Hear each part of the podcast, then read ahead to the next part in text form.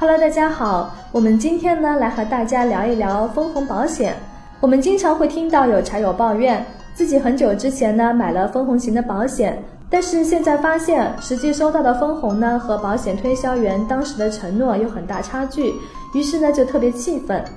保险推销员一般会这么描述，比如你现在每年交五千，总共交二十年，在这二十年里呢，你既可以享受保障，又可以享受分红的收益。就当是给自己存钱，二十年以后呢，本金加分红可以拿到二十到三十万，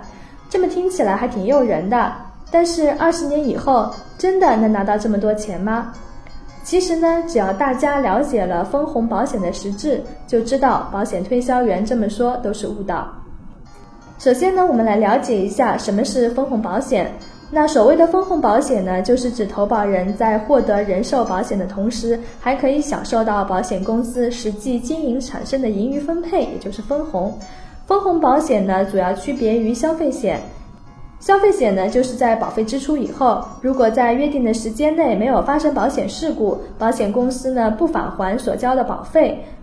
但是分红保险呢，往往有一定比例的返还，所以相比较消费险呢，更多的投保人更容易接受保费有返还的分红保险。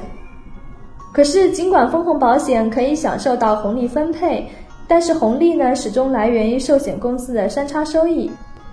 死差异呢，是指保险公司实际风险的发生率低于预计的风险发生率，也就是实际的死亡人数呢，比预定的死亡人数少产生的盈余。第二个呢是利差异，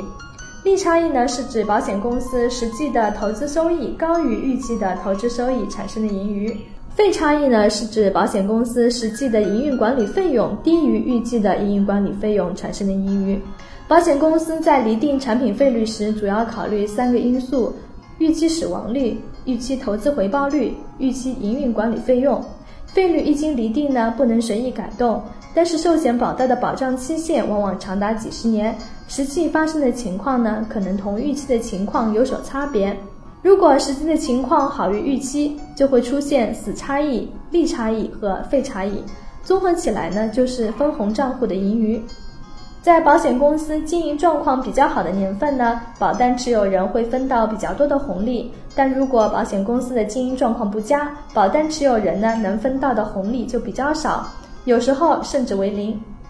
这么听下来呢，大家应该已经明白了，保险公司对于分红保险的红利呢是没有保证的。所以呢，任何一款保险产品事先关于红利的演示、预估都是属于假设。如果保险推销员在推荐产品的时候把红利说成是有保底的，而且最高可以达到多少，都是一种误导的行为。